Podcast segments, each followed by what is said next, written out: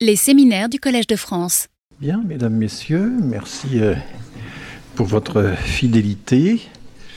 Désolé encore pour mon, absence il y a 15 jours, mais enfin, je vais mieux. Et je suis prêt à, participer avec vous à de nouvelles aventures scientifiques et pédagogiques. Alors aujourd'hui, euh, nous avons euh, la joie d'accueillir euh, deux orateurs de grande qualité. Vous savez que j'alterne les générations. La dernière fois, c'était plutôt des chercheurs euh, euh, confirmés, classiques, ayant des, des décennies d'études derrière eux. Aujourd'hui, c'est une génération à, mi-carrière, je dirais. mais c'est très important qu'on ait également, parce que la mi-carrière, voilà, ça vous apporte du neuf.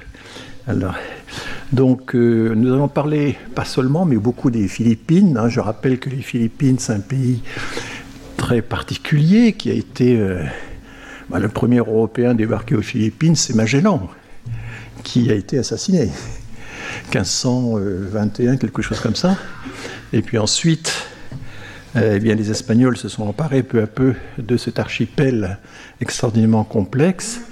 Et c'est ils ont notamment euh, implanté le catholicisme à très haute dose. C'est peut-être un des pays les plus catholiques au monde. Peut-être que ceci aura une incidence sur ce qui se passe aux Philippines. Je ne sais pas. Vous l'é- l'évoquerez. ou En tout cas, c'est une question qu'on qu'on pourra poser.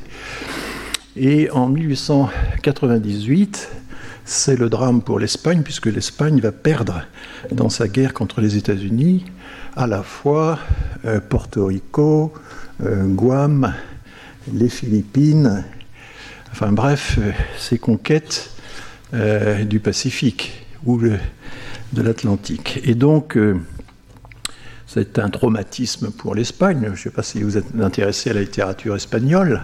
La génération 98, hein, c'est la, génération des grands écrivains espagnols traumatisés par la perte de l'empire colonial de l'Espagne et découvrant que l'Espagne finalement n'était plus la grande puissance qu'elle était autrefois, mais un pays en déclin avec d'énormes problèmes sociaux. Et donc ça a déclenché tout un mouvement littéraire auquel bon, appartiennent de très très grands écrivains comme, je sais pas, Valle Inclán, Unamuno, euh, Pio Baroja, etc. Et donc, euh, aujourd'hui, les Philippines se caractérisent notamment par le fait d'une importante euh, émigration, une émigration très centrée sur le- les métiers du care. Euh, les infirmières philippines notamment sont très connues, euh, notamment parce que les États-Unis, à partir de l'entre-deux-guerres et surtout après la Seconde Guerre mondiale, ont implanté des écoles de formation d'infirmières en anglais, qui ont permis à, des infirmières philippines de migrer dans une bonne partie du monde anglo-saxon et d'être très euh, recommandées et prisées, au point même d'être un peu essentialisées comme étant par nature de bonnes infirmières. Ça, Julien nous en, parlera. Donc, euh, un pays très intéressant, puisqu'en même temps, il montre, et c'était l'objectif euh, aussi de la journée, il montre à quel point ben, les anciennes relations coloniales pèsent fortement, euh, cadrent les migrations euh, de travail actuelles euh, euh, à travers la planète. Donc c'est un cas que j'ai trouvé exemplaire et j'ai repéré dans un colloque à Aix-en-Provence euh, euh, nos deux orateurs et je me suis dit que on allait beaucoup apprendre avec eux. Donc je vais donner d'abord la parole à Julien de Bonneville. Julien de Bonneville, vous êtes sociologue. Vous avez fait votre thèse en 2016 à l'Université de Genève, justement sur les travailleuses domestiques et sur la base d'une ethnographie sur place qui a duré dix mois. Et vous avez publié deux ouvrages à partir de ça, l'un aux, aux- éditions de l'ENS de Lyon et l'autre euh, à, à Seismo à Zurich. Vous avez également euh, été euh, invité, chercheur invité à l'Université des Philippines de Manille, qui est une énorme université. Et puis à Berkeley en Californie, vous avez été assistant doctorant à l'Institut des études genre, parce qu'en Suisse on dit les études genre et pas les études de genre. Je ne sais pas pourquoi, mais bon, j'observe ça. Un contrat postdoctoral à l'Institut Max Planck de Göttingen, qui est l'Institut de la diversité ethnique et religieuse. Et puis maintenant, vous voilà à Genève, maître assistant à l'Institut des études de genre. Mais euh, vous avez aussi rejoint une école prestigieuse à Lausanne, qui est euh, la Haute École de Travail et de la Santé publique de Lausanne, très réputée. Euh, je connais un peu tous ces gens-là, puisque j'ai évalué pendant longtemps le programme de travail sur la situation des personnes âgées. Enfin, j'ai oublié le nom de ce programme, pendant dix ans j'ai fait ça. Et l'HETS, L, quelque chose comme ça, faisait partie des, partenaires. Donc voilà, un parcours extrêmement intéressant. Je définis, je passe également à, Chiara Giordano. Donc vous, vous êtes euh, italienne et comme beaucoup de chercheurs italiens, vous avez dû vous expatrier pour continuer vos recherches, acculé à l'expatriation. Hein, c'est le sort de beaucoup de chercheurs italiens. On a une filière italienne en France, on a une filière italienne en Belgique, en Suisse, et ce sont toujours de très bons chercheurs, c'est ce que j'observe en démographie également. Donc vous, vous êtes euh, titulaire d'un master en études de genre, vous avez un doctorat en sciences politiques et sociales obtenu en co-tutelle à l'université de Milan et à l'université de Bruxelles et vous vous intéressez à la relation entre genre et migration, aux inégalités liées au genre, à la classe, à la race, euh, la question du travail domestique, la question des métiers du care. Et votre thèse de doctorat portait sur le travail domestique en Europe et notamment sur l'ethnicisation du travail domestique, la hiérarchisation des travailleurs domestiques en fonction de leurs origines euh, régionales, continentales. Euh, vous vous êtes intéressé notamment aux personnes âgées qui, aux, travailleuses migrantes qui euh, s'occupent des personnes âgées, mais en continu, on s'occupe 24 heures sur 24. Et vous avez fait un, film documentaire qui n'est pas encore visible sur une chaîne publique, mais qui, je l'espère, le sera bientôt, qui s'appelle Auprès d'elle et qui présente la vie de trois euh, travailleuses migrantes qui s'occupent de personnes âgées de domicile 24 heures sur 24, une Philippine, Melisa, une Brésilienne, Noémia, une Roumaine, Petrica, et vous suivez ces trois personnages avec... Euh, vous avez donné quelque part une interview qu'on arrive à trouver sur Internet. Vous expliquez comment vous avez choisi ces nationalités, comment vous avez procédé, est-ce que vous avez, vous avez interviewé ou pas, est-ce que vous vous contentez de les filmer? Enfin, c'est extrêmement intéressant. Et donc vous enseignez à l'Université libre de Bruxelles actuellement euh, le cours Migration and Gender. Vous êtes euh, cerise sur le gâteau fellow de l'Institut Convergence Migration et vous êtes membre d'un réseau interdisciplinaire sur le genre à l'ULB, donc l'Université libre de Bruxelles. Mais actuellement, pour deux mois, vous êtes à Sciences Po, invité à Sciences Po, au Centre sur les inégalités sociales. Donc voilà un peu une idée pour vos publics de la qualité euh, des personnes qu'on aime bien inviter à ce séminaire. Et donc je donne tout de suite la parole à Julien de Bonneville. Bonjour, bonjour à tout le monde.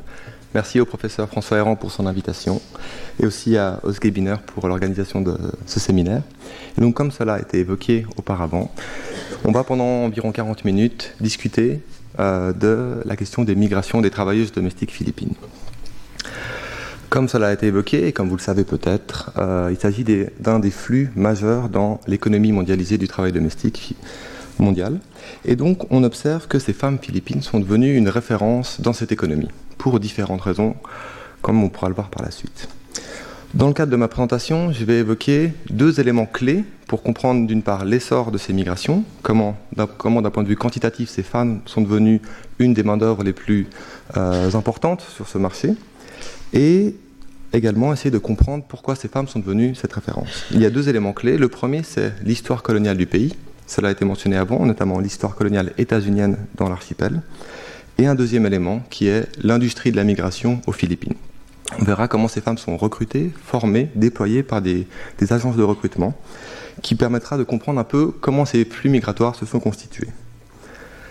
Avant d'évoquer en détail cette, euh, ces migrations philippines, je voulais revenir un peu sur cette économie mondialisée du travail domestique, contextualiser un peu cette notion de travail domestique, qui est une profession au contour relativement flou, un métier souvent très informalisé, Et donc, dans le cadre de mes recherches, j'ai problématisé cette euh, question du travail domestique dans la, euh, dans la lueur des, des, travaux des études genre comme un métier de care, c'est-à-dire un ensemble de tâches physiques, émotionnelles, intellectuelles, consacrées donc aux soins des autres, aux soins, à l'éducation des enfants, au travail ménager, et plus largement toute activité réalisée pour répondre aux besoins euh, des autres.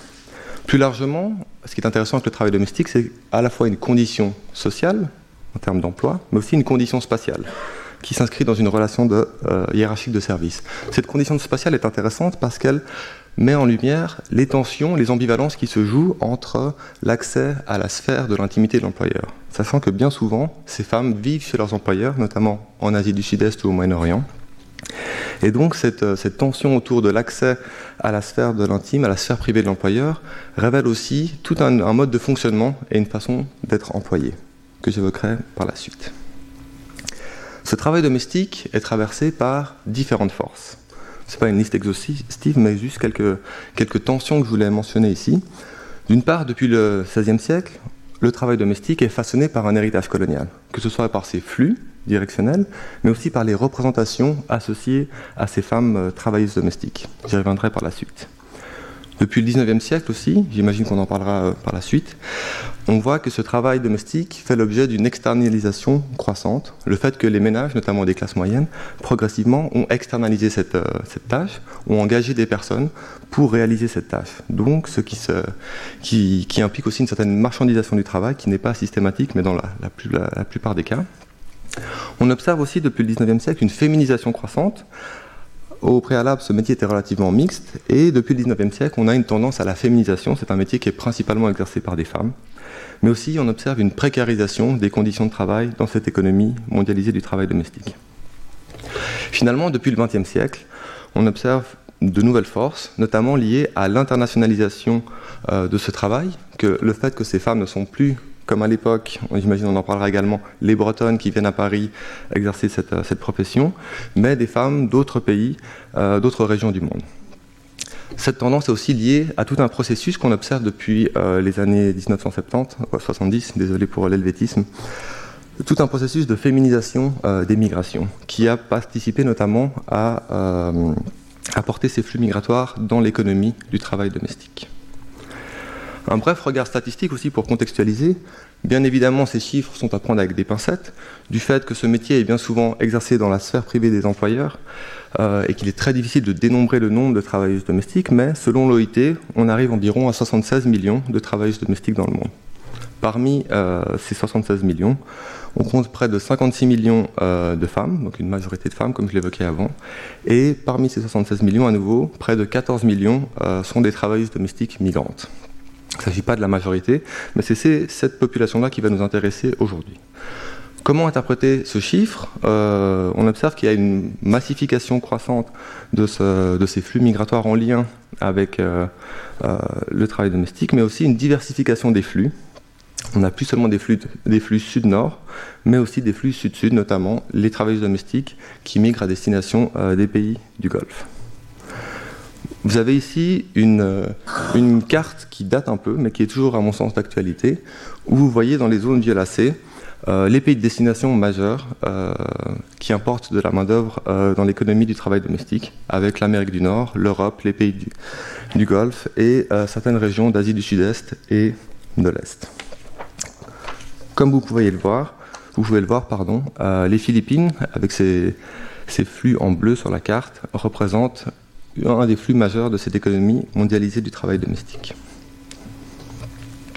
Plus concrètement, au moment de ma recherche, l'État philippin avait scellé des accords bilatéraux avec toute une série de pays que vous trouvez euh, en couleur sur cette carte.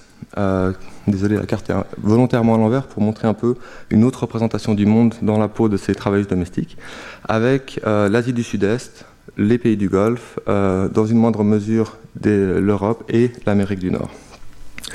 On, compte environ un million de travailleuses domestiques migrantes philippines euh, et pas de 200 000 femmes qui migrent chaque année à destination de ces régions.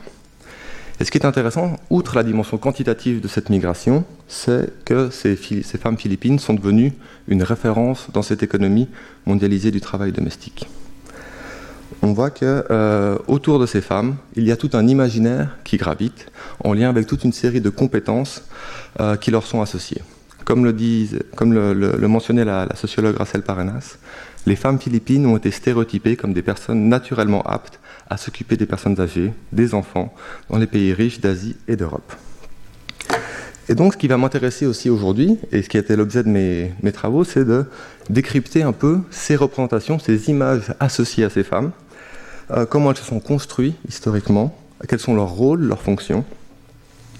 Euh, et tout ce discours autour des femmes, les travailleuses domestiques philippines parlent anglais, elles sont naturellement douées pour s'occuper des enfants, elles sont euh, très respectueuses, c'est dans leur culture. Tous ces discours-là, finalement, qui vont façonner leur insertion sur le marché du travail de l'économie domestique. On voit que le corollaire à ces discours, c'est que ces femmes sont bien souvent, notamment dans les pays du Golfe et euh, en Asie du Sud-Est, mieux rémunérées que euh, d'autres travailleuses domestiques, notamment euh, les femmes indonésiennes ou sri-lankaises, qui ont des contrats, qui ont des salaires pardon, beaucoup plus inférieurs. Et donc, pour illustrer et rendre compte de cet imaginaire autour de ces femmes, dans certains dictionnaires, jusque dans les années 2010, notamment le, le dictionnaire états-unien Merriam-Webster, pour l'entrée philippine, vous aviez la première définition fille ou femme originaire des Philippines, et la deuxième définition travailleuse domestique. Donc vous voyez là à quel point cet imaginaire autour de ces femmes était fort et comment ces femmes étaient associées à un emploi, celui du travail domestique. Dans la littérature, on trouve aussi toute une série de qualificatifs pour nommer ces femmes, notamment que ces femmes sont les diamants du soin, les diamants du Caire, euh, les Mercedes-Benz des travailleuses domestiques ou encore le nouvel or euh, du Caire. Donc il y a beaucoup de représentations, d'imaginaires autour de ces femmes, qui représentent ces femmes comme les plus compétentes, les plus douées pour cette compétence, pour ce, métier. Pardon. Et donc, en m'intéressant un peu à ces, représentations et cet imaginaire autour de ces femmes, on voit que, outre la dimension culturaliste euh, ou la, dimension essentialisante, euh, ces discours concernent euh, plus spécifiquement un, ensemble de savoir-être et de savoir-faire.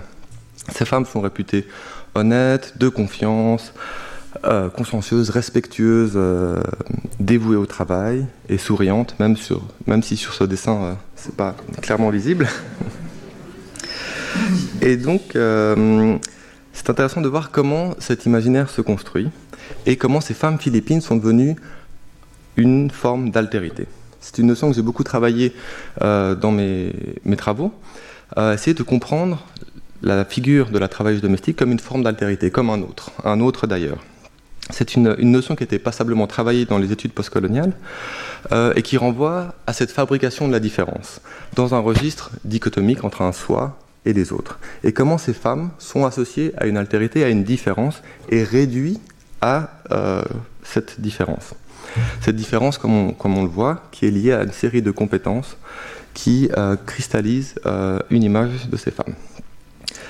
Ce, mode de, gouvernance autour de l'altérité renvoie bien évidemment à toute une série de rapports de pouvoir qui participent à définir, classer, hiérarchiser les autres, et notamment ces femmes, à travers toute une série de, de différentes construites, et notamment issues de la colonisation, comme on le verra par la suite. Et ce qui est intéressant, c'est qu'on voit dans l'économie mondialisée du travail domestique euh, que cet enjeu d'altérisation est très fort, comme l'ont bien décrit euh, Blandine Destremo et, Bruno Lotier. Euh, Lotier. L'altérité fondamentale entre la bonne et la patronne est un très fréquent des discours. Les bonnes sont dites d'ailleurs, d'une autre nationalité, d'une autre couleur de peau, d'une autre culture.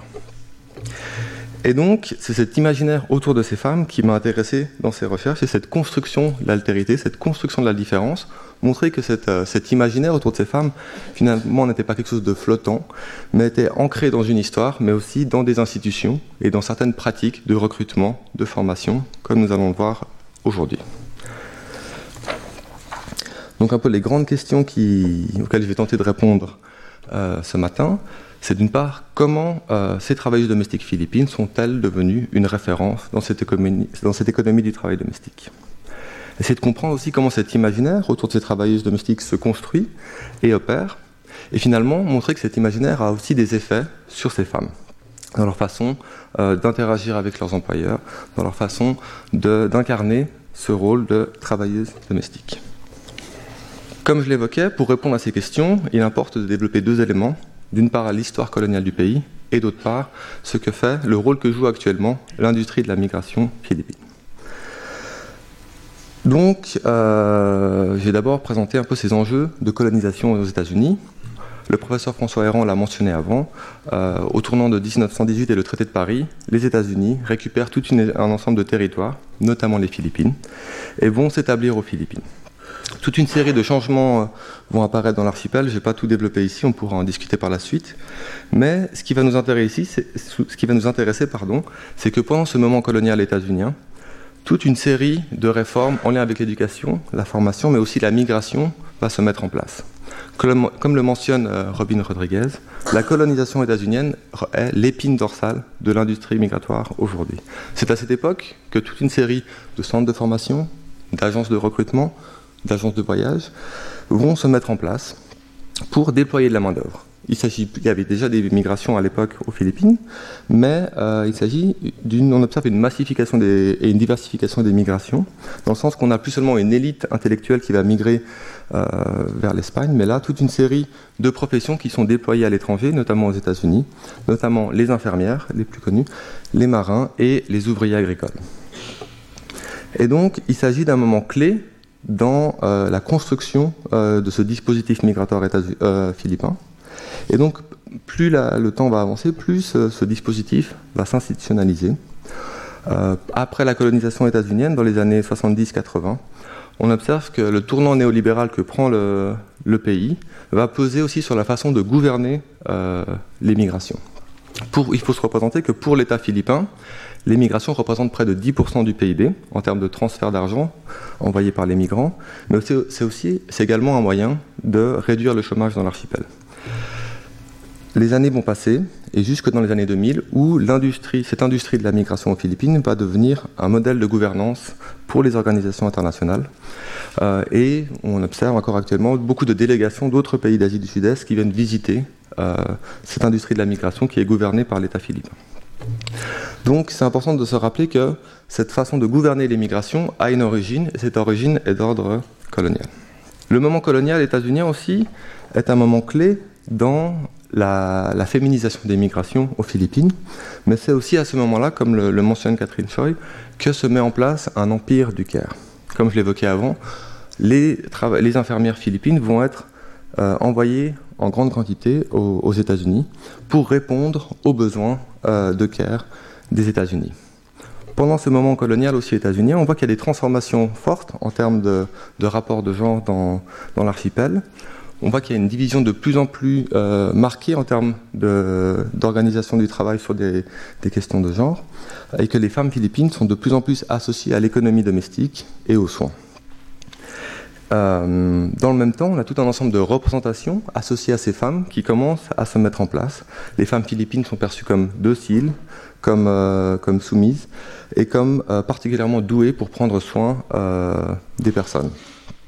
Et tous ces discours sur ces femmes, qui émanent d'un dispositif colonial, vont perdurer au-delà de la colonisation et vont, avoir, vont, peser de vont peser sur les représentations aujourd'hui des travailleuses domestiques philippines. Et donc c'est à cette époque-là, lors de la période coloniale, que euh, ces femmes sont associées au care et que les Philippines deviennent aussi une ressource en termes de care, de prendre soin des autres.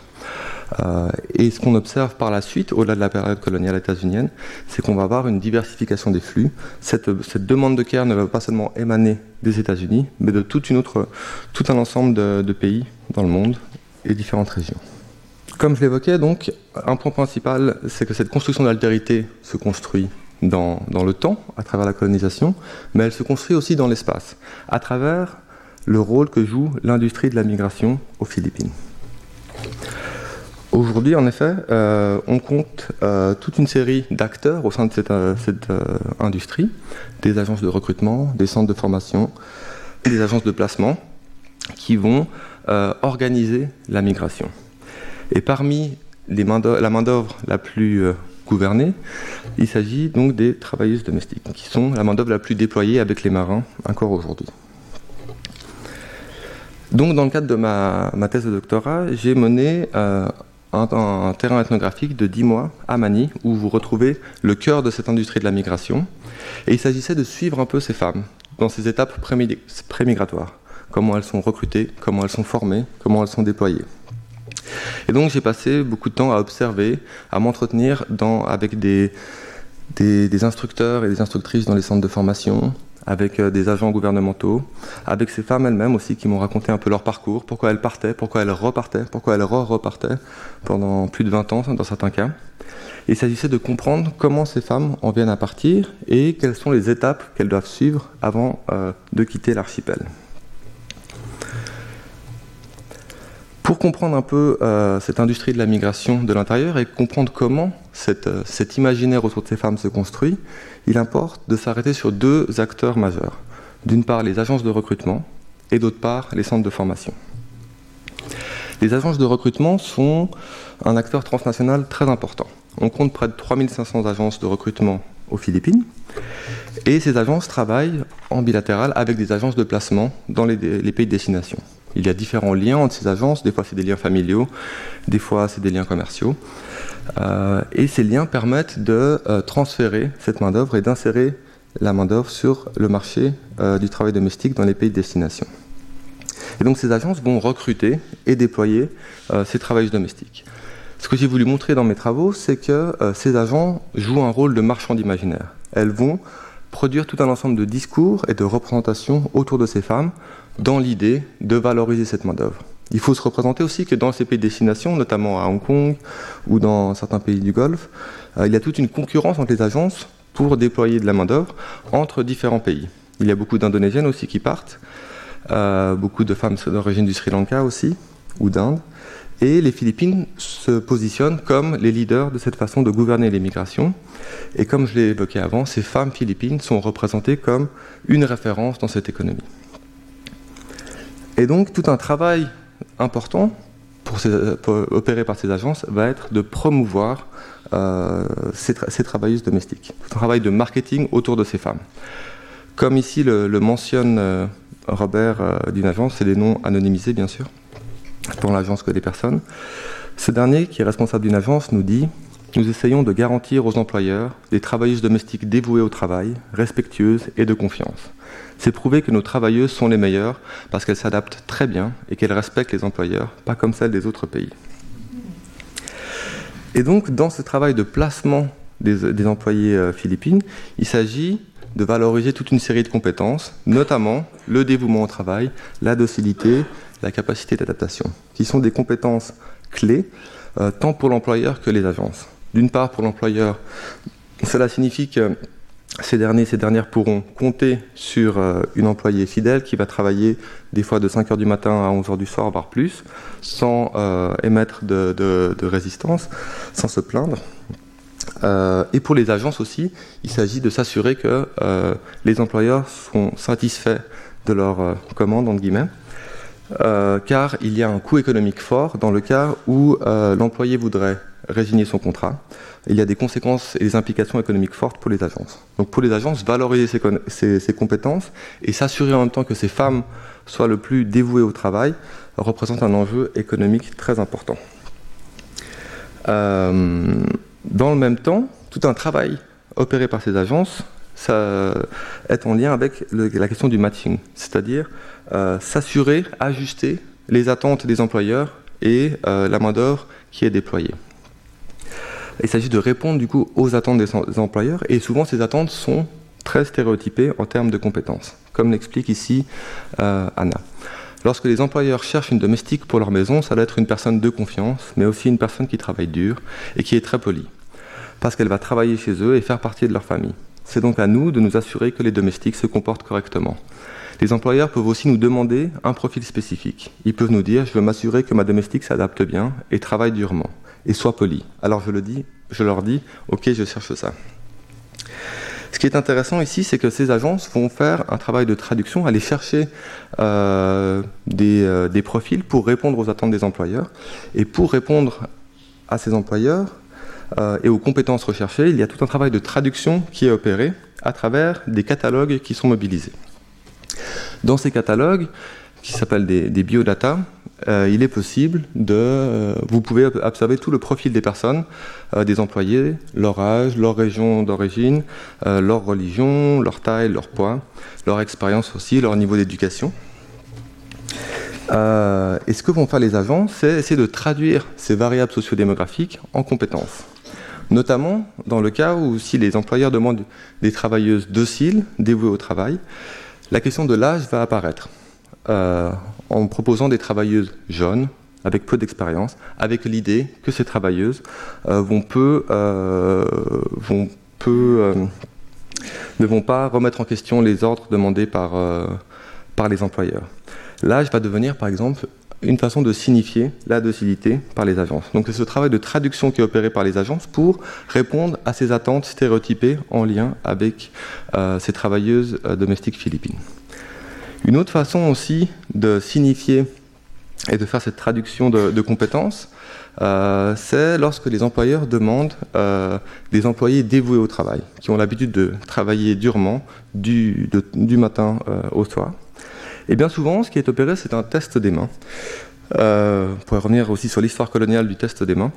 Euh, et ce test des mains est soit euh, opéré par les employeurs, des fois qui viennent directement aux Philippines, ou soit par les agences, comme on peut le voir ici avec le, le, récit de Jane, qui était une responsable d'une agence à Manille. Elle nous dit Les employeurs demandent souvent J'ai besoin d'une femme de région rurale, parce qu'elles savent que dans ces régions, les femmes travaillent durement. Quand le soleil se lève, elles sont déjà réveillées. Euh, c'est pourquoi les employeurs pensent que les gens travaillent mieux en province. Contrairement aux femmes qui viennent des villes, qui ne font que parler au téléphone, qui ont déjà une femme de ménage et n'ont pas besoin de faire le ménage, de cuisiner ou de faire la lessive.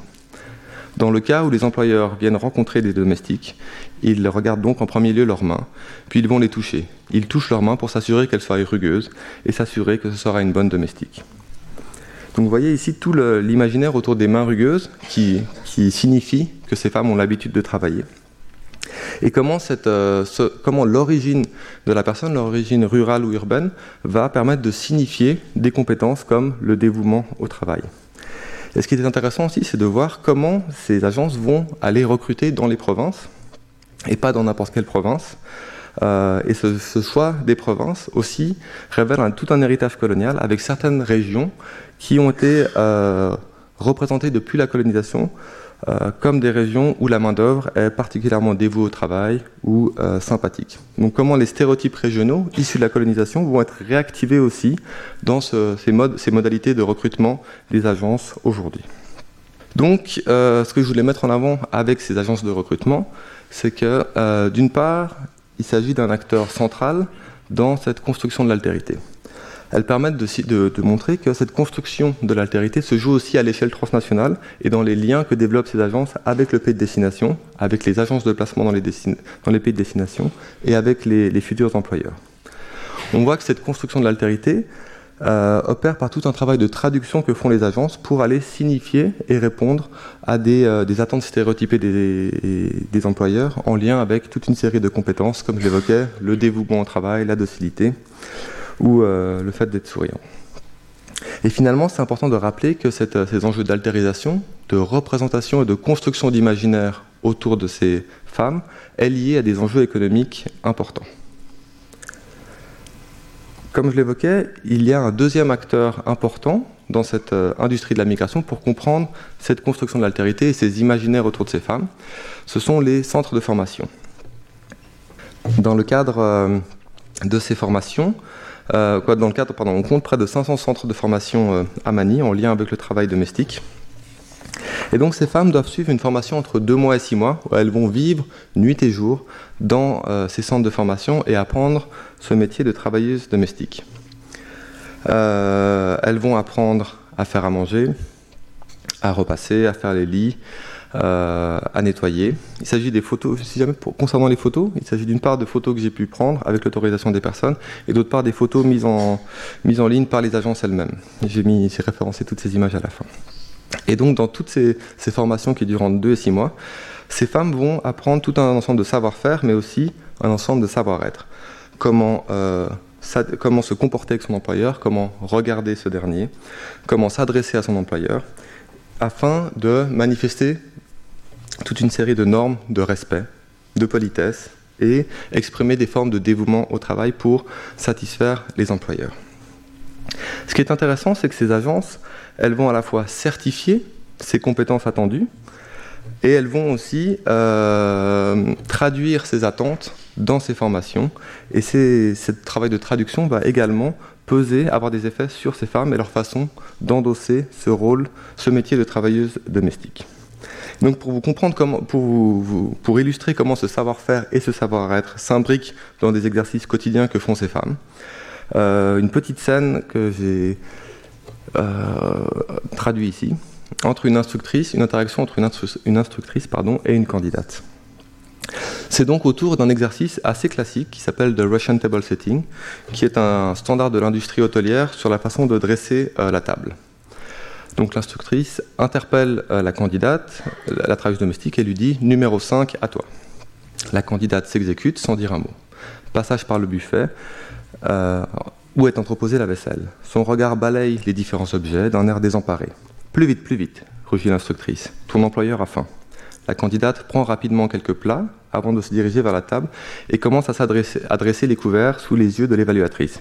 Qu'est-ce que tu fais? La candidate baisse les yeux. D'abord, tu dois dire Excusez-moi, madame, monsieur, est-ce que vous êtes prêt pour le repas? Sois poli. Et après, quand tu as adressé la table, tu dois dire Excusez-moi, madame, monsieur. Refais-le. La candidate s'exécute en intégrant les recommandations de l'instructrice. Ok, et après? demande l'instructrice.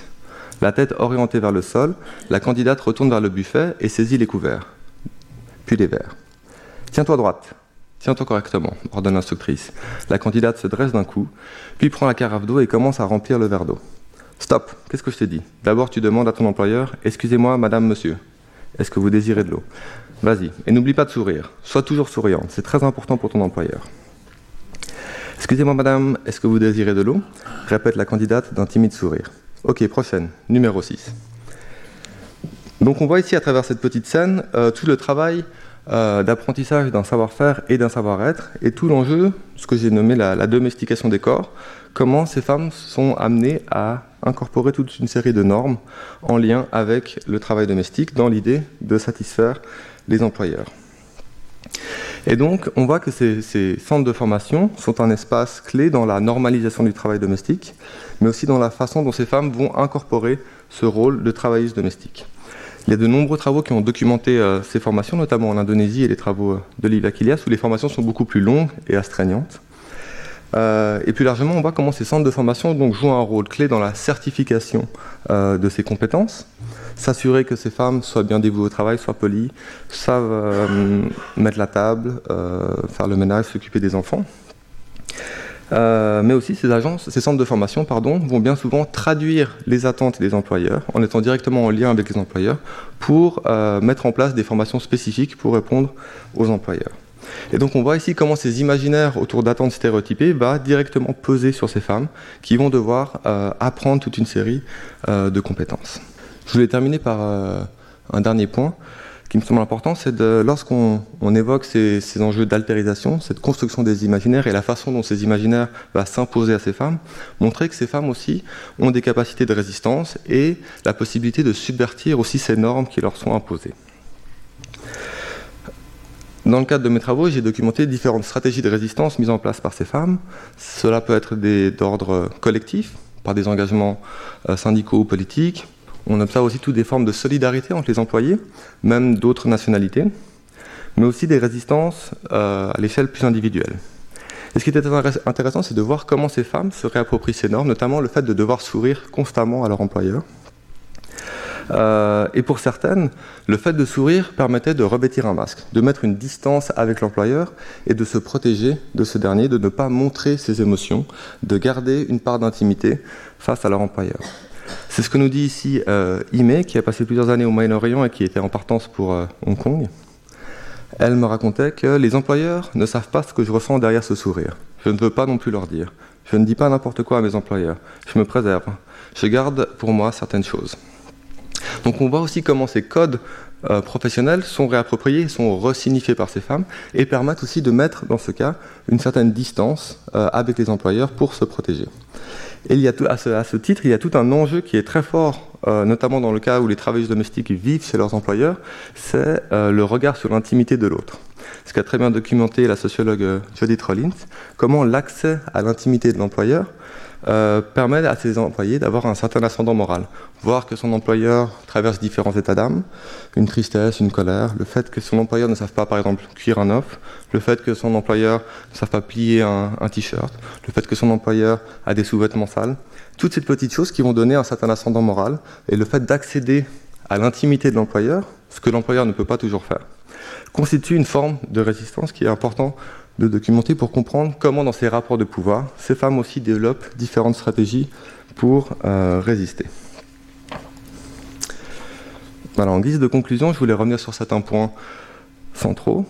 Tout d'abord, rappeler que la construction de cet imaginaire autour de ces femmes a une origine coloniale, mais aussi se joue à l'échelle transnationale dans ces liens tissés par l'industrie migratoire aujourd'hui, notamment à travers les agences de recrutement et les centres de formation.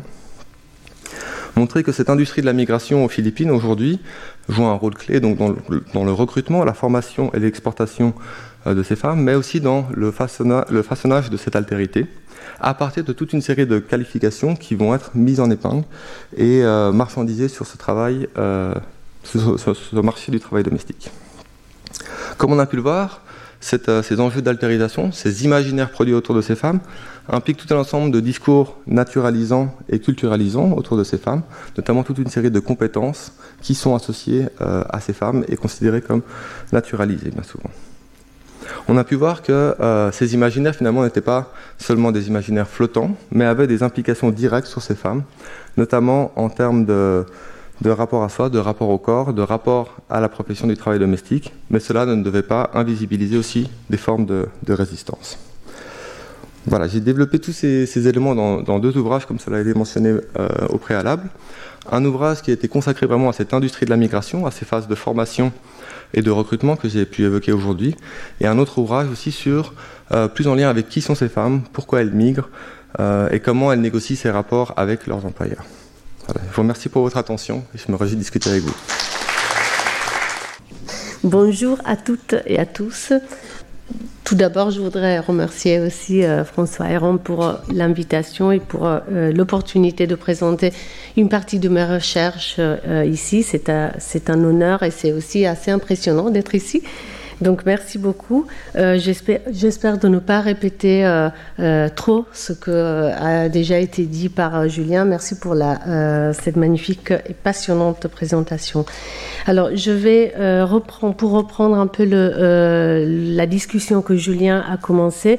je vais parler également de travail domestique, mais je vais me concentrer sur la construction de catégories de travailleuses domestiques euh, selon une hiérarchie de désirabilité qui définit donc quelles sont les, euh, euh, les, travailleuses les plus désirables et les moins désirables. Donc on arrive à avoir une hiérarchie ou alors parfois une véritable opposition entre désirables, indésirables, bonnes ou mauvaises travailleuses. Alors, ces, catégories se construisent, euh, selon ce que j'ai pu voir aussi euh, dans mes recherches, se construisent sur base des caractéristiques des domestiques euh, qui sont multiples. Donc, il y a par exemple le genre, avec une préférence généralement pour les femmes mais euh, je l'ai vu aussi euh, lors de mes recherches, ces euh, catégories et ces hiérarchies se construisent surtout sur base de toute une série de caractéristiques qui sont liées à l'origine des travailleuses. Donc ça peut être par exemple la nationalité, l'origine ethnique, la, couleur de peau, l'accent, etc. Donc, pour parler aujourd'hui de cette hiérarchie et de la manière dont elle se construit, je vais euh, procéder par étapes. Je vais d'abord euh, parler d'une question qui a été euh, largement euh, explorée en sociologie, qui est la question des rapports de domination. Et je vais parler des rapports de domination dans le travail domestique pour montrer certaines spécificités de cette relation de travail. Ensuite, je parlerai donc de cette construction de catégories et de hiérarchie de désirables. Et euh, pour cela, j'aborderai la question des corps des domestiques euh, et de l'essentialisation, Julien l'a montré aussi pour les Philippines, l'essentialisation de certaines euh, caractéristiques professionnelles et morales aussi qui sont attribuées aux travailleuses domestiques à partir du jugement de leur corps. Et pour terminer, je montrerai comment ces catégories s'articulent de manière un petit peu différente dans le travail de CARE. Euh, je vais expliquer ça dans un instant. Et les conséquences pour les travailleuses. Et pour cela, euh, je vous montrerai aussi quelques exemples tirés euh, de ma dernière recherche qui portait sur les travailleuses domestiques qui s'occupent de personnes âgées à domicile. Euh, avant de, commencer tout cela, je vais juste préciser euh, la définition euh, que, j'utilise ici de travail domestique. Julien l'a mentionné, il y a différentes définitions possibles. tout simplement, ici, j'utilise une version assez large, donc qui inclut le travail domestique dans le sens plus commun, donc de travail de nettoyage et tout ce qui est lié au maintien, l'entretien de la maison euh, mais j'inclus aussi euh, les métiers de ce qu'on appelle avec ce mot anglais le care. Euh, donc sans entrer dans le débat sur la définition de ce mot et toutes les, significations qu'on attribue à ce mot, qui sont très intéressantes d'ailleurs, euh, ici, c'est tout simplement pour, pour dire que j'inclus aussi les métiers qui, euh, qui sont par exemple la euh, garde d'enfants à domicile, soins et accompagnement de personnes dépendantes et de personnes âgées à domicile, etc. Donc quand je parle de travail domestique, je parle des deux, mais à la fin, je ferai une distinction pour montrer donc quelques particularités de ce travail de care. Alors, qu'est-ce qui sont les travailleuses euh, domestiques aujourd'hui en Europe. Je vous montre quelques photos. Ici, vous avez une photo euh, ancienne, donc euh, les domestiques dans le passé, même si cela existe encore dans quelques maisons avec quelques petites différences. Et ici, vous avez des photos beaucoup plus récentes qui illustrent, qui décrivent assez bien, il me semble, le travail domestique. Aujourd'hui, ce sont des situations qu'on voit couramment aujourd'hui dans la plupart des maisons de classe moyenne et haute. Et d'ailleurs, si, euh, si on regarde les caractéristiques du secteur domestique, on a aujourd'hui, comme Julien l'a dit, euh, ici je parle principalement de, de l'Europe et des pays occidentaux, on a euh, un secteur très féminisé où la majorité des travailleurs sont des femmes. Et pour vous donner une idée, je vous montre ce graphique pour lequel j'ai utilisé les données de l'enquête européenne sur les forces euh, de travail 2019. Euh, ici, vous avez la proportion de femmes dans les métiers de nettoyage uniquement.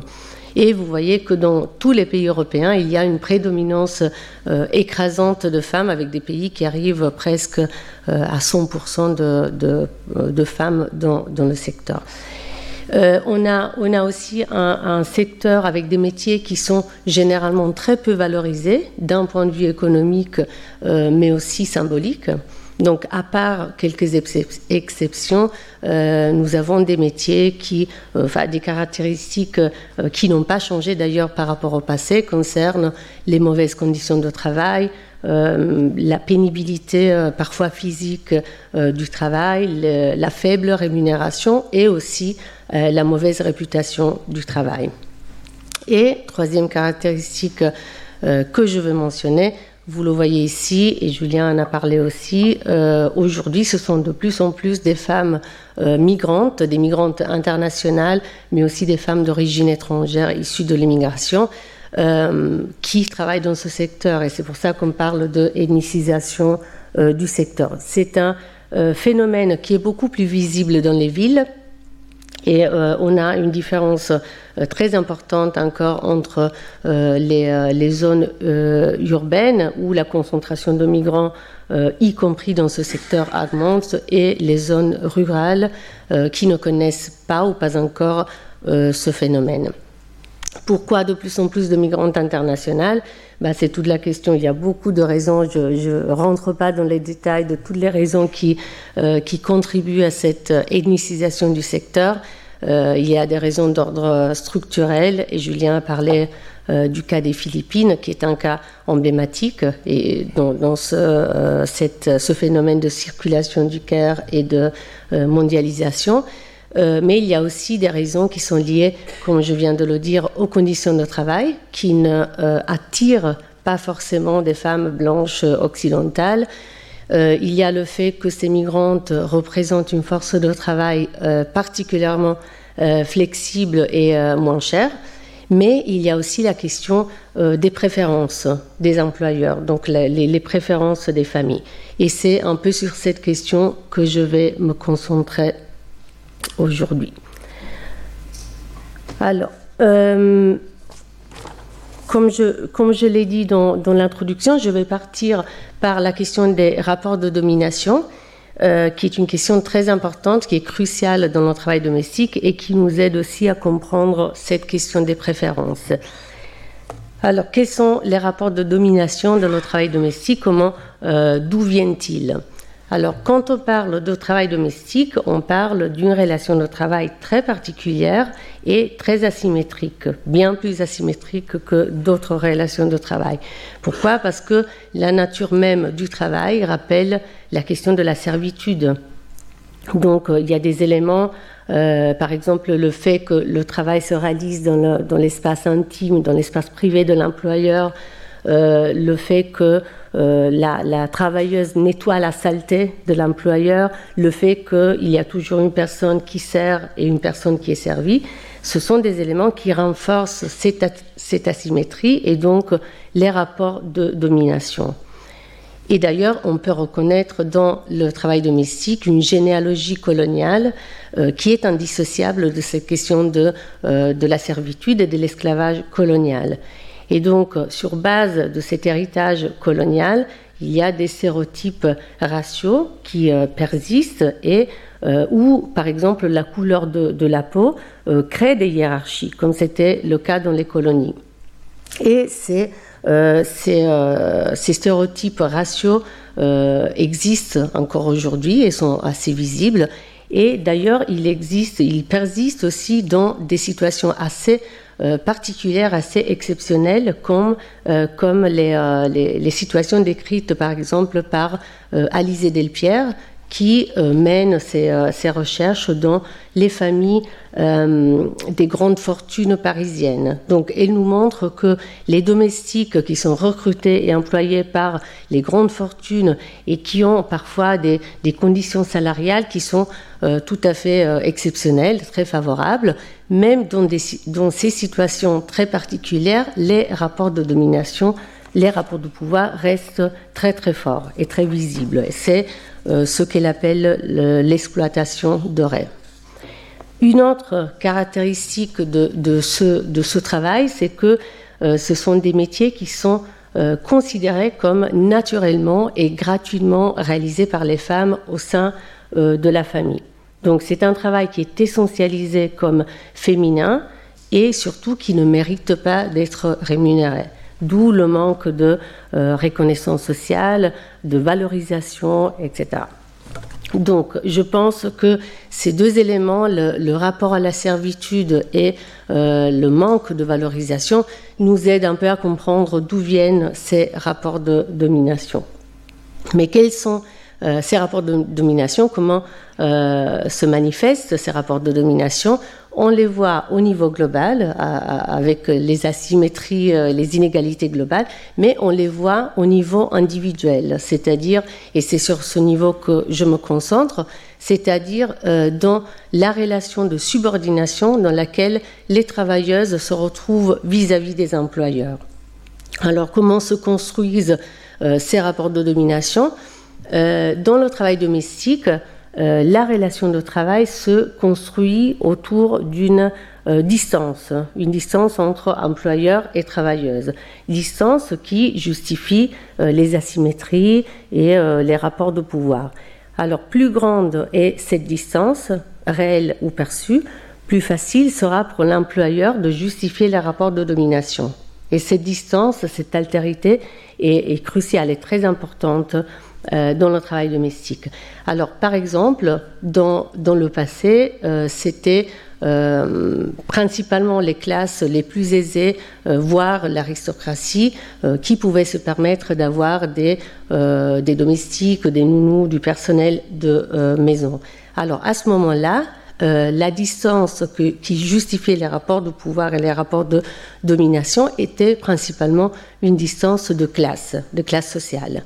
Alors aujourd'hui, euh, ce qui est intéressant, c'est que ce sont de plus en plus les, euh, classes moyennes qui ont la possibilité d'acheter, donc d'externaliser, d'acheter des services domestiques et de care. Ce qui fait que la distance de classe entre l'employeur et la travailleuse devient parfois très faible. Nous pensons par exemple à euh, certaines travailleuses migrantes qui ont euh, un capital social et culturel qui est euh, très élevé parfois dans leur pays d'origine. Donc pour ces nouveaux employeurs, cela devient extrêmement compliqué de justifier ces rapports de domination. D'où le sentiment euh, de culpabilité des classes moyennes qui ne se sentent pas légitimes dans cette euh, situation euh, de, pouvoir et de, supériorité. Alors comment font ces nouveaux employeurs? Généralement, ils utilisent de plus en plus l'origine des travailleuses, donc toutes ces caractéristiques qui renvoient à l'origine, la nationalité, la couleur de peau, l'accent, etc qui deviennent le symbole de l'altérité et qui servent donc pour justifier cette distance. Et cette lecture nous aide aussi à comprendre, euh, je pense, pourquoi on a de plus en plus de migrantes dans ce secteur spécifique de l'économie, à part euh, au-delà du fait qu'elles euh, sont moins chères, plus flexibles, etc. Donc, on a, euh, des rapports de domination qui euh, sont clairement basés sur l'origine des travailleuses. On a aussi des rapports de domination basés sur le genre. Une particularité euh, de cette relation de travail, c'est que c'est une relation qui se met en place généralement entre des femmes. Donc, une femme qui emploie et une femme subordonnée. Et bah, sans entrer dans les détails, mais pour euh, simplifier, on aura donc une femme euh, de classe moyenne, blanche, occidentale, etc., qui garde malgré tout ses propres responsabilités domestiques et de care et qui ira euh, payer quelqu'un d'autre, une autre femme, souvent plus pauvre, plus vulnérable, etc. Donc c'est un peu ça la circulation Hum, dans ce sens. Euh, Judith Rollins l'explique aussi très bien. Elle parle de maternalisme et elle dit que cette relation euh, qui se met en place entre deux femmes est très dangereuse et remplie d'ambiguïté. Et aussi, c'est une relation qui se base sur l'exercice d'une plus grande égalité de genre pour une partie des femmes au détriment d'autres femmes. Alors, comment se construisent alors ces catégories et cette euh, euh, hiérarchie de désirables, indésirables? On peut euh, mobiliser des concepts qu'on utilise en sociologie. J'en ai choisi deux qui me semblent particulièrement pertinents. Alors, le premier est le dégoût des autres et plus précisément ce que Pagis s'appelle le dégoût culturel de personnes et euh, qui, peut se baser sur une différence euh, d'origine sociale, une différence d'origine ethnique, d'âge, euh, genre, etc. Et qui peut se décliner de manière différente. Donc, par exemple, à travers une aversion, donc une, sorte de réaction spontanée, une répulsion de l'autre, ou à travers, par exemple, le mépris ce qui renvoie à un autre concept euh, qu'on utilise beaucoup en sociologie, qui est le mépris de classe et de race. Alors pour faire le lien avec, euh, euh, avec les rapports de domination, on, pourrait considérer le mépris de classe et de race comme la, face visible des rapports de domination, l'expression concrète et la manifestation des rapports de domination. Euh, qui s'expriment à travers le dénigrement euh, des dominés, euh, etc., sur base de leurs appartenances sociales.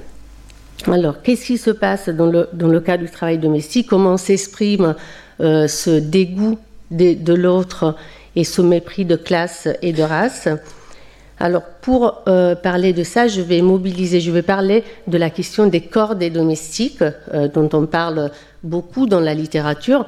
C'est euh, pourquoi? Parce que historiquement, depuis toujours, c'est à travers le jugement des corps des domestiques qu'on exprime donc ce dégoût et ce, de l'autre, ce mépris de classe. Alors, dans le passé, les, les domestiques étaient recrutés sur base de leurs euh, caractéristiques physiques et de leur apparence. Bien sûr, derrière euh, cette sélection physique se cachait aussi la peur de l'altérité, la peur euh, des comportements de, corps jugés différents, la, peur des corps des domestiques. Il y avait une crainte, par exemple, d'être contaminé par les corps des domestiques, et surtout les domestiques racisés. Alors, cette procédure de recrutement existe encore aujourd'hui. Encore une fois, Alice et Delpierre nous montre comment, dans les maisons euh, des grandes fortunes parisiennes, le recrutement se base euh, très peu sur le CV. Et d'ailleurs, le CV joue un rôle très marginal, mais le recrutement se fait à travers le, euh, le jugement des corps et ce que le corps signifie. Donc, pour la sélection, on ira regarder euh, la corpulence, euh, la force, l'accent, les expressions, la façon de, baisser les yeux, etc. L'odeur aussi. il y a plusieurs recherches qui montrent l'aversion de certains employeurs par l'odeur des corps des domestiques racisés. Euh, Bourdieu nous, parlait des expressions physiques de la classe dominante. De la même manière, ici, on reconnaît chez les domestiques des traits et des expressions de la subordination. Et le corps, euh, donc, est utilisé et euh, jugé à la fois comme une compétence professionnelle et aussi comme une compétence morale. Donc, on attribue des qualités, des catégories morales aux caractéristiques physiques. Et donc c'est en regardant les corps des domestiques et les caractéristiques de ces corps qu'on arrive à construire des catégories, des hiérarchies, etc. Quelles sont les caractéristiques que l'on juge euh, ce sont par exemple, comme je viens de le dire, l'âge, le, genre, la corpulence, etc. Mais ce sont surtout euh, les caractéristiques physiques qui renvoient à l'origine des travailleuses, donc notamment euh, la couleur de la peau, euh, ça peut être aussi le fait d'avoir un voile qui renvoie à une origine, etc. Et donc on arrive à une essentialisation euh, euh, des, caractéristiques de, ces domestiques, mais qui assume une certaine signification par rapport au travail qui doit être réalisé. Donc par exemple, Caroline Ibos nous montre l'essentialisation des qualités des nounous ivoiriennes nounous qui sont décrites comme euh, chaleureuses, maternelles, etc. Donc, euh, tout à fait aptes pour un travail de garde d'enfants. Et on a beaucoup d'autres euh, recherches qui vont dans la même direction et qui montrent une essentialisation des qualités, par exemple, des femmes noires. femmes noires toujours considérées plus adaptées pour des travaux physiques très durs, euh, ou, pour garder les enfants. En tout cas, euh, très peu ou généralement jamais pour des, rôles de responsabilité dans la maison, par exemple. Donc on a, on a une essentialisation de certaines caractéristiques qui se basent sur des stéréotypes raciaux. Alors le corps euh, devient aussi un signe de qualité morale, c'est-à-dire que les employeurs observent et jugent les corps des domestiques euh, et assigne des qualités morales ou des défauts. Par exemple, euh, la confiance, euh, l'honnêteté. la travailleuse, par exemple, pourrait voler dans la maison ou la perversion. La travailleuse pourrait séduire le, mari ou un membre de la famille, etc. Et tout ça à partir de l'observation de la, façon de sourire, de se tenir, la couleur de peau, bien sûr, etc. Alors, j'arrive maintenant euh, à ma recherche. Euh, je, vais, discuter avec vous, je vais vous montrer ce que j'ai pu voir à ce sujet au cours de, mes recherches. Et ici, j'utilise une partie du matériau que j'ai récolté entre 2018 et 2022.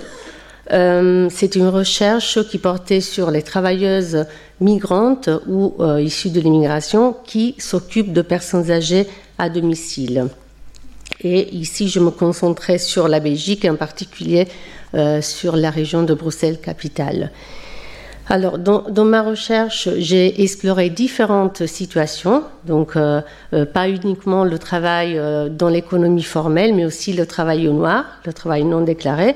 Donc, j'ai exploré différentes formules de, de travail et j'ai interrogé euh, les différents acteurs qui interviennent dans cette relation de, travail assez complexe.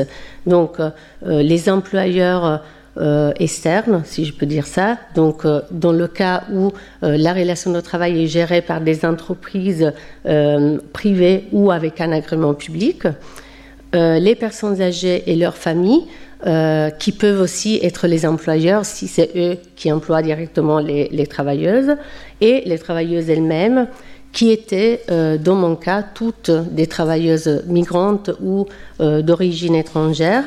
Et qui de, de, différentes origines, différentes nationalités, et aussi avec des statuts d'emploi euh, très différents. Il y, avait, des travailleuses qui travaillaient quelques heures par jour, d'autres qui habitaient chez euh, les bénéficiaires. Euh, donc il y avait un peu, un peu tout. Alors, pour commencer, je vais parler, je vais commencer par le point de vue des entreprises, donc ceux qui agissent comme, comme intermédiaires dans le cas précis où la relation est triangulaire. Je n'ai pas le temps de, parler de ça, d'entrer dans les détails, mais bien sûr, il y a une différence très importante dans le discours des répondants selon qu'il s'agit d'une entreprise privée ou avec un, financement et un agrément public, parce qu'ils ont euh, une logique, une vision du métier qui est complètement différente et aussi des règles euh, différentes qui s'appliquent. Mais alors, tout d'abord, euh, allons voir comment euh, ils construisent cette catégorie de bonnes, mauvaises travailleuses et à partir de quelles caractéristiques. Alors d'abord, lorsqu'ils parlent de leurs clients, donc les personnes âgées et les familles, ils identifient et ils me parlent toujours de attitudes et comportements racistes que les familles et les personnes âgées auraient vis à -vis des travailleuses. Ils me parlent de ces propos racistes, mais ils, tiennent toujours à se distancier de ces propos racistes. Donc c'est pas moi qui le dis, c'est mon client. Et il me donne des exemples assez euh, explicites. Je vais lire euh, deux extraits avec vous. Donc, quand j'envoie une africaine chez quelqu'un qui a l'Alzheimer, elle me dit Écoutez, il m'a traité de nègre, que je leur prenais leur boulot. Ou encore euh, malheureusement, certaines familles demandent aussi pour avoir des personnes pas de couleur. Voilà, ça, malheureusement, ça arrive très souvent. C'est la couleur de la peau ou parfois maghrébine, mais généralement la couleur de peau. Donc, selon les employeurs, donc les, patrons de ces entreprises dans ce cas, euh, ces attitudes racistes se basent sur l'origine, la couleur de peau euh, et la confession religieuse, l'islam.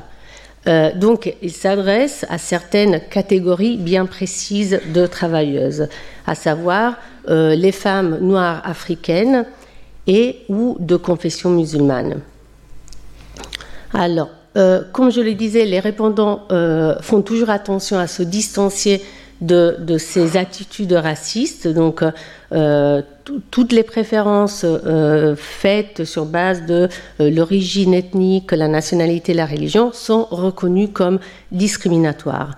Mais malgré cette prise de distance, ils, ils, ont tendance à justifier aussi le comportement raciste des clients en mettant l'accent par exemple sur la génération de la, de la personne âgée, l'état physique, mental de la personne âgée ou parfois euh, le milieu social. Je lis les extraits avec vous et je peux comprendre, je veux dire, c'est une génération, voilà, c'est des personnes âgées qui appellent un noir un nègre. Mais c'est des gens qui ont l'Alzheimer, donc qui ne savent pas du tout ce qu'ils disent et qui ressortent des choses qu'ils ont appris. Et je comprends, mais cette génération, on ne peut pas leur en vouloir d'être raciste. Mon grand-père était au Congo. Je veux dire, c'est des gens, on n'a plus du tout la même mentalité de cette génération-là. Évidemment, cette question du Congo, euh, mon, grand-père a fait le Congo, etc., revient des dizaines de fois dans, mes entretiens et c'est lié à l'histoire coloniale de la Belgique. Et c'est souvent utilisé justement pour justifier euh, des stéréotypes euh, raciaux. Pour terminer avec les employeurs, je vais encore une fois, malgré cette prise de distance, parfois leur pratique de recrutement, parfois, pas tout le temps, mais parfois leur pratique de recrutement se base sur les mêmes hiérarchies, c'est-à-dire qu'ils attribuent à certaines nationalités des caractéristiques qui sont considérées euh, plus ou moins utiles pour le type de travail qui doit être fait.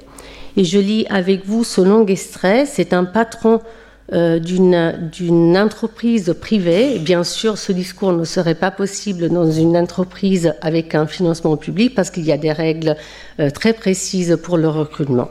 Mais donc, il m'explique comment les travailleuses sont euh, choisies en fonction de leur nationalité et pourquoi. Donc, on a décidé, nous, de travailler avec des personnes venant de Roumanie. Pourquoi la Roumanie? Parce qu'elles parlent quand même, certaines en tout cas, parlent quand même bien le français. De plus, ce sont des personnes qui ont, je dirais, un sens aigu de la personne âgée. Il y a peut-être aussi le fait que les Roumaines sont plus prêtes à faire d'efforts. Ils ont été habitués à des conditions de travail très dures dans leur pays. Et donc, je pense qu'inévitablement, elles sont prêtes, si vous voulez, à prendre probablement plus sur elles. Et ce qu'on remarque aussi, si vous voulez, c'est qu'en fonction de la nationalité, on va prendre l'exemple de la Pologne, par exemple. Souvent, les Polonais parlent bien français. Le problème des Polonais, c'est que c'est rarement pour des longues périodes. On a travaillé aussi un peu avec le Portugal. Alors le problème, et il est très clair, c'est que le Portugal, si vous voulez, la différence salariale n'est pas du tout la même contre la Belgique et la Roumanie. Et donc oui, le Portugal souffre au niveau économique, mais je pense qu'ils n'ont pas des salaires si, si, si mauvais qu'en Roumanie et donc pas toujours très motivés. Donc ici, le recrutement se base très clairement sur euh, euh, l'origine des travailleuses, euh, dont le, recrutement ne, se fait pas au hasard en termes de, géographie, et au contraire, le choix des pays dans lesquels le personnel est recruté se fait sur base de critères et hypothèses assez précises.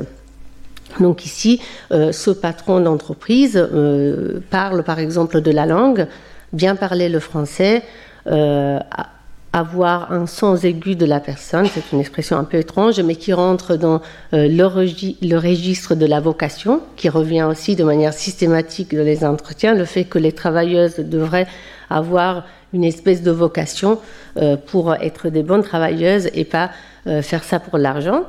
Euh, mais c'est surtout le fait d'être assez pauvre et désespéré pour accepter des mauvaises conditions de travail. Ça, c'est aussi une autre catégorie qui est très claire dans, ce discours. Alors, pour euh, euh, regarder la, partie des familles et des personnes âgées, je vais mobiliser les concepts que j'ai utilisés tout à l'heure. Donc, d'abord, la question des corps des domestiques. Euh, je constate que c'est une question qui revient euh, de manière assidue dans, mes entretiens, euh, dans, ce travail de care en particulier, et je constate aussi que ce sont les caractéristiques physiques qui renvoient à l'origine des travailleuses qui sont considérées effectivement comme des compétences morales et comme des qualités, euh, des compétences professionnelles et comme des qualités morales. Et je vais vous montrer des exemples euh, plus tard. Mais tout d'abord, je repars des mêmes euh, stéréotypes racistes qu'on a vus pour les employeurs. on retrouve ici les mêmes stéréotypes qui s'adressent encore une fois à deux caractéristiques qui sont reconnues comme les plus problématiques et qui sont la couleur de peau et l'islam. L'islam qui se manifeste euh, physiquement à travers le port du voile. Euh, je lis euh, les extraits avec vous. donc, la plupart des femmes sont africaines d'origine, et donc ce sont des femmes très gentilles, qui sont plus humaines au contact. Mais ma mère, au départ, est méfiante parce que par ses origines de la travailleuse, elle est méfiante. Mais finalement, je crois qu'elle a fait abstraction. Mais elle n'a peut-être pas la même confiance qu'elle aurait si c'était une vieille femme belge. Elle sait qu'elle n'a pas le choix, mais je crois que certains côtés très humains de ces femmes africaines lui font plaisir. Par contre, s'il y a une intervention un peu plus sérieuse, elle a des doutes sur leur capacité. Ces femmes sont beaucoup plus chaleureuses, mais moins disciplinées dans un, dans un certain sens, peut-être aussi moins rigoureuses. L'autre extrait, les autres aides-soignantes ou les nettoyeuses, il y a beaucoup de personnel africain. Il y en a qui sont très bien, mais en général, c'est en foutre le moins possible. Alors ici, bah, on a l'essentialisation euh, euh, des, caractéristiques de ces travailleuses africaines. Elles sont plus chaleureuses, elles ont un côté humain, etc. Euh, ce que je trouve intéressant, c'est que, alors ici, il faut, savoir que les, travailleuses, le personnel qui est décrit dans ces deux extraits, c'est du personnel qui est employé par des entreprises publiques, donc qui ont un financement public. Donc, pour être recrutées dans ces entreprises, ces travailleuses doivent avoir des diplômes et des certificats. Ça fait partie des règles euh, dans le secteur public. Mais, comme vous pouvez le voir, malgré les diplômes, euh, et, malgré le fait que leurs compétences et leurs capacités sont objectivées par ces diplômes, le, jugement euh, est fait sur base de leur origine. Donc, on a des doutes euh, concernant la capacité du personnel africain à euh, effectuer des tâches de soins. On a des doutes par rapport à leurs compétences malgré, malgré les diplômes.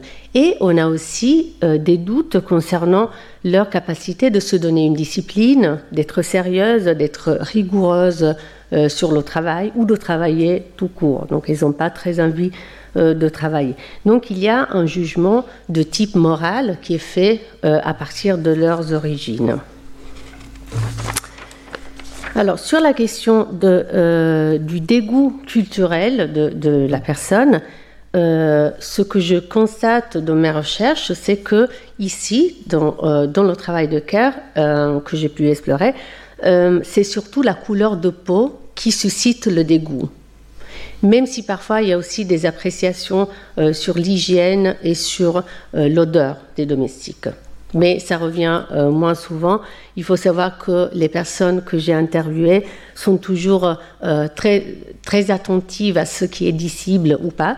Et ils sont généralement très éduqués. Ils étaient, dans ce cas-là, des employeurs ou des employeuses pour la première fois. Ils faisaient assez attention. Alors, cette dame, en parlant de sa maman, me dit, il y a aussi des choses culturelles qui sont difficiles pour nous. Et donc, par exemple, ma maman, elle avait beaucoup de mal à se laisser soigner par une africaine. Il y avait quand même quelque chose, elle n'était pas raciste, hein, mais c'était pas spontané pour elle. Elle n'arrivait pas à trouver ça normal qu'une noire s'occupe d'elle. Et alors, il y avait l'aide-soignante maghrébine, ça n'allait pas non plus. Donc cette question du dégoût corporel euh, de, la personne revient de manière systématique et très importante dans le care. Pourquoi? Parce que quand il s'agit de s'occuper de personnes âgées, plus que pour le travail euh, domestique de nettoyage, on est dans une situation de promiscuité corporelle. Donc il y a une intimité euh, émotionnelle mais aussi physique. Donc si déjà euh, dans le travail domestique, en général, on est dans une situation de domination rapprochée, comme elle a été définie par Dominique Mémy. Bah, dans ce cas, cette domination rapprochée est encore plus visible parce qu'il n'y a plus ces distances physiques, euh, il y a cette promiscuité des corps. Et c'est ici qu'on se retrouve face au plus grand paradoxe. Pourquoi? Parce que les employeurs ont besoin euh, d'une distance pour justifier les rapports de domination et ils construisent cette distance sur base de l'origine des travailleuses, donc ils cherchent l'altérité. Ils construisent même euh, des, hiérarchies racisées de travailleuses, donc euh, où on aura des travailleuses désirables et d'autres moins ou, non désirables. Mais au final, et surtout quand les familles et les personnes âgées ne peuvent pas choisir la travailleuse, ils se retrouvent dans une situation de intimité forcée avec ces mêmes travailleuses qu'ils avaient définies comme indésirables. Et donc, euh, ils se retrouvent dans une, situation qu'on pourrait euh, appeler de domination rapprochée et forcée. Euh, pour terminer avec, avec les familles, je vais lire avec vous un, long extrait qui est très articulé, qui me permet de parler des rapports de domination. C'est très à la mode maintenant de parler de discrimination, on ne parle plus que de ça. Mais le problème, c'est qu'il y a un énorme tabou à parler de l'autre côté de la médaille, c'est-à-dire que la situation de ces personnes âgées qui viennent d'autres générations, qui n'ont pas vécu la multiculturalité, qui ne sont pas habituées à cette nouvelle société multiculturelle, qui n'ont pas grandi avec les mêmes valeurs, bah pour cette personne, c'est pas facile de s'adapter et ce n'est pas de leur faute.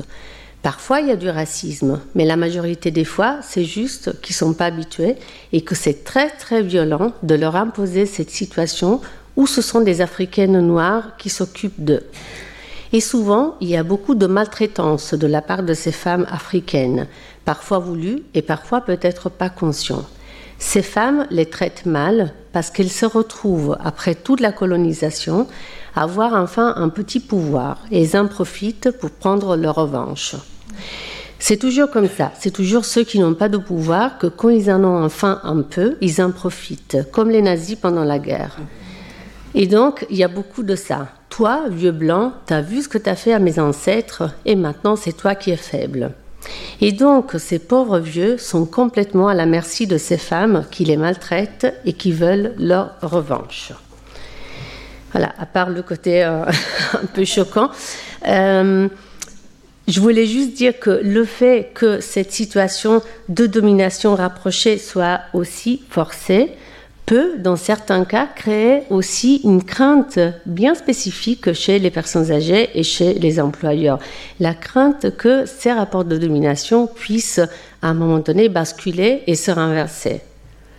Or, les rapports de domination en réalité sont maintenus par euh, bien d'autres facteurs. Donc, euh, contrairement à ce que cette dame affirme, on n'assiste jamais à des renversements de pouvoir, à des vengeances euh, de, la part des travailleuses.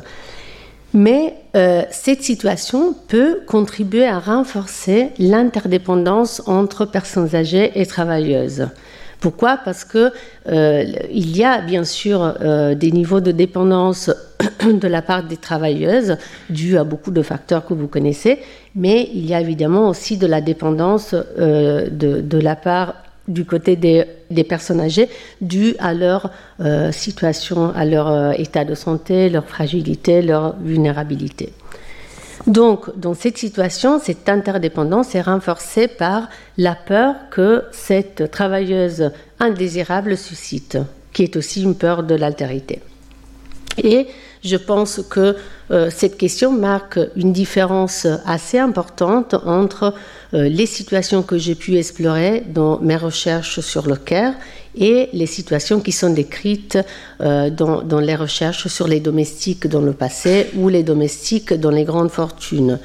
Parce que dans ces dernières, le recrutement de personnel racisé faisait et fait encore aujourd'hui partie euh, de la construction d'un certain euh, statut, d'un prestige. C'est. Ça peut être prestigieux d'avoir euh, du personnel qui vient d'origines différentes. au contraire, dans le cas précis que j'ai pu explorer, le fait d'avoir du personnel racisé est vécu avec un sentiment de résignation surtout quand les familles et les personnes âgées ne peuvent pas choisir la travailleuse, et parfois avec un sentiment de peur. Je vais euh, terminer très très rapidement avec euh, l'expérience des travailleuses. Donc, euh, comment elles vivent, comment est récente cette construction de catégories, ces stéréotypes, ces hiérarchies. Alors, il faut savoir que généralement, presque dans tous les cas que j'ai rencontrés, le, euh, on peut dire le, goût et le dégoût qui sont exprimés par les employeurs sont bien connus par les, travailleuses. Elles connaissent très bien toutes les catégories, tous les stéréotypes auxquels, euh, dont elles font objet. Elles connaissent les hiérarchies basées sur l'origine, la couleur de peau, etc. Et, et ils ont tendance à, les décrire de manière très rationnelle aussi. Je lis euh, les derniers extraits avec vous On a une très bonne réputation, les Équatoriens. Quand on disait Équatorien, ah non, ils travaillent très bien. Il y a des réputations. Hein. Oui, par exemple, c'est horrible. Les Africains, non. Marocains, ça pue. Turc, blé. Alors, tu n'as pas ta, réputation. Non, c'est aberrant. Oui, je pense que les Équatoriennes ont une bonne réputation, mais les Colombiens, non. C'est un peu, ils travaillent pas très bien. Les portoricains non plus. Mais les Équatoriens, oui. Bien sûr, parce qu'on dit oui à tout. Mais les, Brésiliens, c'est une autre personne. Les Brésiliens, ils sont acceptés. Disons que tout le monde dit que nous sommes travailleuses et nous sommes très plutôt quelqu'un qui garde bien la maison pour nettoyer. C'est bien pour nettoyer la maison, c'est bien pour garder les enfants et nous sommes bien aussi pour les personnes âgées parce que nous sommes chaleureux, doux, un peu calmes. Donc on a les mêmes stéréotypes qui reviennent euh, et qui s'appliquent aussi dans certains cas aux Philippines. Alors, cette connaissance très précise des stéréotypes donne lieu généralement à deux situations qui peuvent coexister. La première, c'est que les travailleuses peuvent utiliser ces catégories parfois comme des véritables stratégies d'emploi. Et, d'ailleurs, la question de la réputation est très importante pour la trajectoire professionnelle des travailleuses qui font donc parfois attention à alimenter certains stéréotypes pour avoir une certaine réputation. La seconde, c'est que même euh, malgré tout, ils sont toujours marqués par euh, la violence et la souffrance que ces stéréotypes et ces discriminations peuvent euh, générer. Donc, ce que j'ai pu voir dans mes recherches, c'est que l'expression de ce mépris de classe, de le stéréotype ratio, etc., ont des conséquences très précises et très réelles pour, pour les travailleuses. Et je peux identifier deux types de conséquences. La première, c'est que euh, se traduit en pratiques discriminatoires dans le recrutement, mais aussi dans la définition des salaires, puisqu'il y a des, nationalités qui sont payées moins que d'autres. Par exemple, en Belgique, les Philippines sont payées plus que euh, euh, le, personnel noir africain. Donc voilà, il y, a des discriminations réelles qui se mettent en place euh, dans la définition des, rapports de pouvoir. Et ceci, euh, rapport euh, d'emploi, et ceci est particulièrement visible dans le travail non déclaré ou en tout cas quand la famille est aussi l'employeur. Donc quand la famille emploie directement les travailleuses. Pourquoi? Parce que dans ce cas, les familles peuvent choisir les travailleuses. L'autre conséquence, et donc l'expression de ces stéréotypes racistes, donc l'expression parfois explicite qui peut arriver à des cas de euh, violence verbale ou violence physique parfois.